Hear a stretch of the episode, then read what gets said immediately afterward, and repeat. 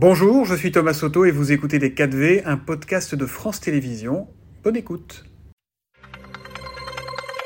Bonjour Olivier Faure. Bonjour David Imbert. Vous avez signé hier un bloc-notes qu'on peut lire sur votre site et sur les réseaux sociaux, particulièrement sévère dans une charge contre le pouvoir d'Emmanuel Macron. Vous évoquez les États généraux de 1789, le pouvoir du roi qui commençait alors à vaciller, et dans le paragraphe suivant, euh, vous écrivez que nous sommes aujourd'hui entrés dans une crise démocratique profonde. Vous faites donc un lien entre ces deux époques. On est en 1789, Olivier Faure?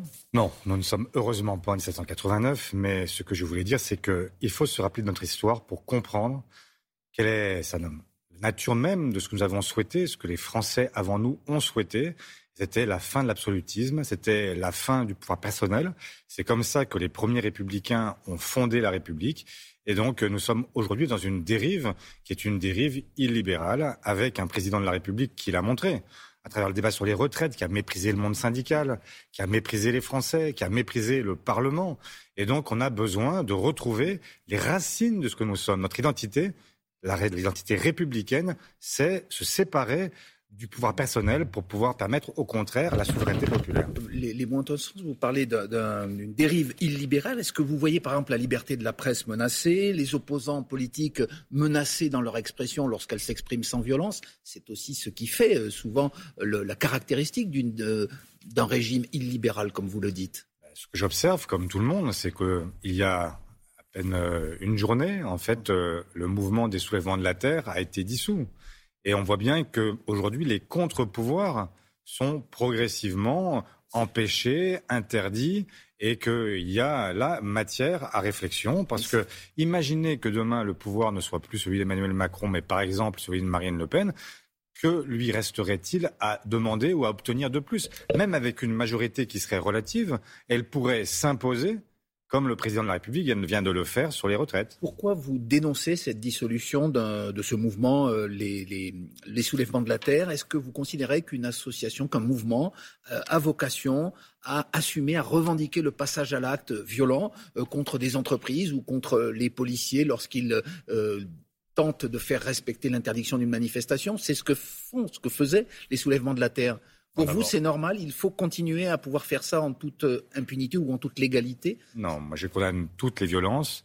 Et évidemment, je ne souhaite pas euh, euh, légitimer la violence, surtout sur les personnes physiques. C'est sur ces motifs-là que cette association non, vous ne pouvez pas. Non, la réalité, c'est que vous avez dans toutes les manifestations aujourd'hui des activistes qui sont en réalité de l'ultra, je ne sais pas quoi, euh, qui l'ultra-gauche ou bah, parfois des soulèvements de la terre qui se revendiquent comme tels, en tout cas. Vous avez des gens, ce sont des mouvements qui sont souvent des mouvements qui sont rejoints par des, des gens que l'on ne connaît pas, et vous ne pouvez pas considérer que ce sont ces mouvements qui sont à l'origine des violences. C'est un peu comme si on condamnait la CFDT parce qu'il y a des black blocs dans les manifestations. Ça n'a rien à voir. Pas tout à fait, si je peux me permettre, ce n'est pas tout à fait la même chose. Par exemple, les soulèvements de la Terre ont assumé, revendiqué euh, une attaque contre une entreprise, Lafarge, pour ne pas la citer. Oui, très bien. Est-ce que vous cautionnez ce genre d'action, Monsieur Faure? Je ne cautionne rien du tout. Je dis simplement que il n'y avait pas de violence sur les personnes physiques et que la violence dans ces cas-là, elle vient aussi des entreprises qui ne respectent Donc pas. On peut s'en prendre au bâtiment lorsqu'une entreprise est considérée comme étant anti-écologique. Moi, je ne le souhaite pas, mais je dis simplement qu'on n'interdit pas un mouvement qui a aujourd'hui comme fonction principale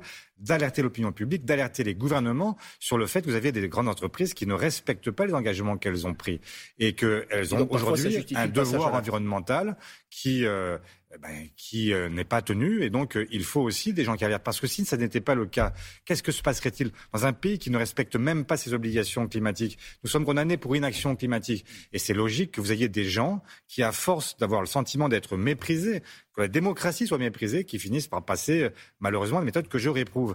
Mais le problème de fond... logique. Le problème de fond, c'est d'abord de faire respecter des choix démocratiques, de faire en sorte qu'aujourd'hui, il y ait des avancées, notamment sur le climat. Votre collègue députée socialiste Valérie Rabault, elle a dénoncé l'agression contre le maire de Toulouse, Jean-Luc Moudin, qu'il y a deux jours, c'était le soir de la fête de la musique. Il a été pris à partie par des militants d'extrême gauche et euh, des adhérents des soulèvements de la terre. Euh, parce qu'il représente à leurs yeux, euh, bien lui aussi, une forme de, de macronisme ou d'anti-écologie, que sais-je. Qu'en pensez-vous? Est-ce qu'on peut s'en prendre physiquement aux élus, euh, bien sûr comme que on non. le voit sur des motifs comme celui-là? J'ai appelé à ce qu'à Saint-Brévin, on aille toutes et tous euh, mm. soutenir ce maire qui est un maire centriste de droite, euh, qui Ce n'est pas la, même, la, même, la même affaire, c'était pour... Non, un... c'est pas la même affaire. Je dis simplement que la violence contre les élus, elle est insupportable parce que les élus sont l'expression du suffrage universel. Et donc, il n'y a pas de raison particulière de leur en vouloir de penser ce qu'ils pensent. En revanche, euh, ça ne veut pas dire... Enfin, donc, euh, bien sûr qu'on a une nation très claire de celles et ceux qui euh, ont pu agresser le maire de Toulouse. Mais attention aussi à ne pas renvoyer à chaque fois des individus qui individuellement ont pris cette responsabilité et qui doivent être condamnés pour les gestes et pour les actes violents qu'ils commettent. Dans son ensemble. Un dans son ensemble, ça n'a pas de rapport. Qu'il faut préserver, qu'il faut, faut préserver et euh, ne pas chercher à casser le thermomètre euh, alors même que la température monte. Et donc, euh, c'est la température qu'il faut, qu'il faut traiter. Alors, ils défendent en tout cas d'une façon radicale, ils le revendiquent, l'écologie. Ce que font les gouvernements à Paris avec le, pacte, de, avec la, la, tenue de ce sommet pour un nouveau pacte financier, en clair, tenter d'aider les pays du Sud, les pays pauvres, à accomplir leur transition énergétique, ce n'est pas de l'écologie concrète à l'initiative d'Emmanuel Macron. Qu'en pensez-vous?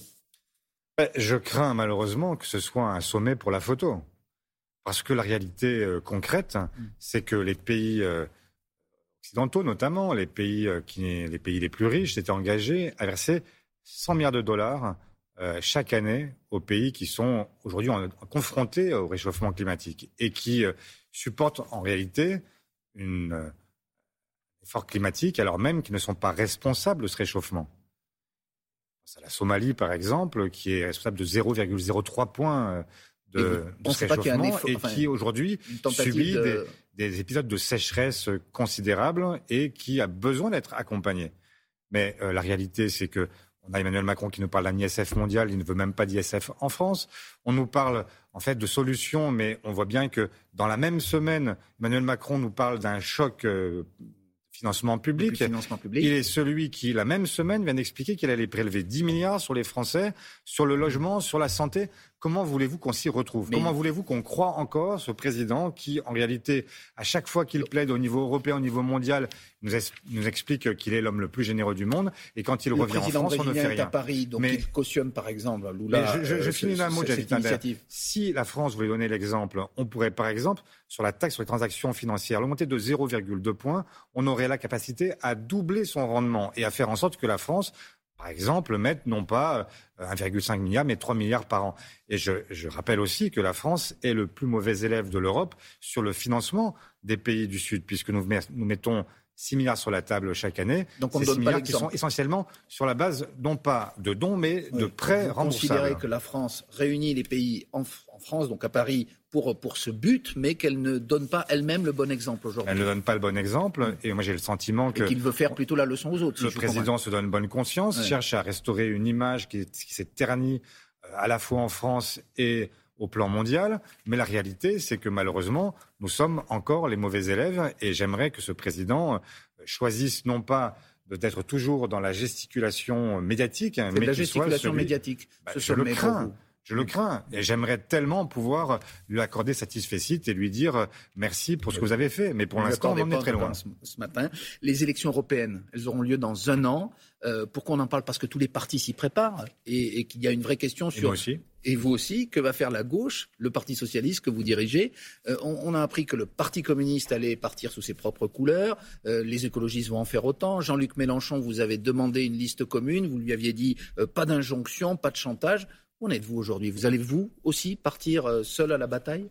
Nous donnons notre réponse à nous en octobre. Euh, l'évidence, c'est que je vois ce qui se passe et je vois que cette liste, elle est très difficilement, difficilement constituable, à ah bah, moins qu'il y ait un changement de pied. Elle n'existera pas, puisqu'on sait déjà qu'il y a bah, deux partenaires qui n'y seront pas. Si effectivement euh, le Parti communiste et les écologistes s'y refusent, cette liste n'existera pas. C'est une évidence. Donc, Maintenant, moi, ce que j'aimerais, c'est qu'on parte non pas de considération générale, mais qu'on parte d'abord des projets. je voudrais qu'il y ait une confrontation des projets, y compris pour faire évoluer chacun sur ces sujets. Parce que nous avons besoin, sur ce sujet-là comme sur les autres, d'avancer et de chercher progressivement à converger. Mais on sait très bien aussi que c'est le sujet le plus compliqué. Et donc je dis les choses de manière très simple. Ce ne sont pas les alliances qui dictent le projet, mais le projet européen qui dictera les alliances. Vu les projets, est-ce que vous pourriez faire alliance avec la France insoumise? Oui, projets, on ne les connaît pas. Ce que je sais, c'est qu'il y a deux visions aujourd'hui euh, à gauche. Il y a une vision qui est plutôt euro sceptique, et puis il y a une celle de Jean-Luc Mélenchon, celle de Jean-Luc Mélenchon et du Parti communiste, et puis il y a une vision qui est plutôt une vision euh, euro-enthousiaste parce que nous pensons que c'est le levier. pas liste commune avec Jean-Luc Mélenchon. Je n'ai rien dit de tout ça. J'ai dit simplement que la réponse serait en octobre, mais que c'est le projet qui doit dicter l'alliance et non pas l'inverse. Et donc faire en sorte de chercher à bâtir en fait un projet qui soit ben, le plus entraînant possible. Mais euh, le projet, enfin, c'est quand même, c'est toujours la même chose. On parle toujours de politique en parlant des alliances. Moi, je préférais qu'on parle du fond, parce que c'est quand même ce qui intéresse les Français. Eh bien, c'est ce que vous avez fait ce matin. Merci beaucoup, Olivier Faure, premier secrétaire du Parti Socialiste. C'est la suite de Télématin. Merci. C'était Les 4V, un podcast de France Télévisions. S'il vous a plu, n'hésitez surtout pas à vous abonner. Vous pouvez également retrouver tous les replays en vidéo sur France.tv.